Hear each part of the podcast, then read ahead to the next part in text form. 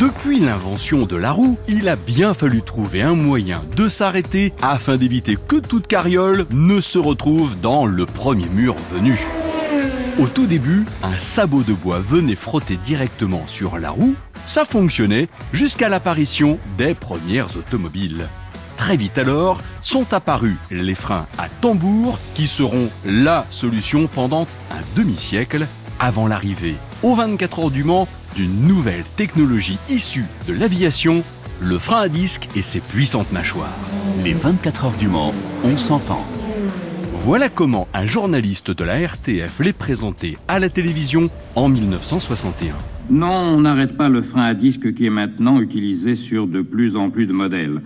On connaît leur qualité. Travaillant à l'air libre, ils sont mieux refroidis, donc plus efficaces, et ils bénéficient d'une meilleure progressivité, en même temps que leur blocage est très difficile. Leur seul inconvénient était jusqu'à présent un prix de revient élevé. Les études de laboratoire ont permis d'abaisser ce prix de manière considérable. Ainsi va donc le progrès automobile, qui procède à la fois de ce banc d'essai qu'est la compétition et des études des bureaux de recherche des grandes firmes. Pour Fabrice Bourrigaud, le directeur du musée des 24 heures au Mans, le frein à disque a permis aux concurrents des années 50 de gagner en vitesse et donc en temps. C'est d'abord une des innovations majeures de l'histoire des 24 heures du Mans.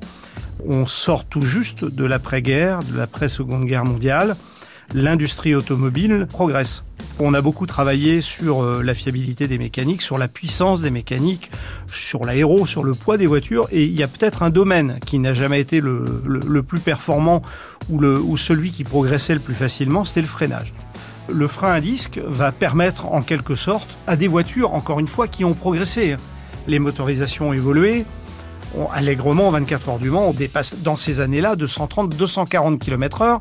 Et quand on est avec des bons vieux freins à tambour, il faut freiner beaucoup plus tôt, il faut rétrograder. Le frein à disque, c'est une technologie euh, tout à fait euh, moderne à l'époque qui va permettre de freiner plus puissamment, beaucoup plus tard, et donc de gagner du temps autour. Et c'est donc Jaguar qui lance cette idée en compétition. En 53, la Jaguar Type C est d'abord euh, une des voitures vedettes des 24 heures du Mans.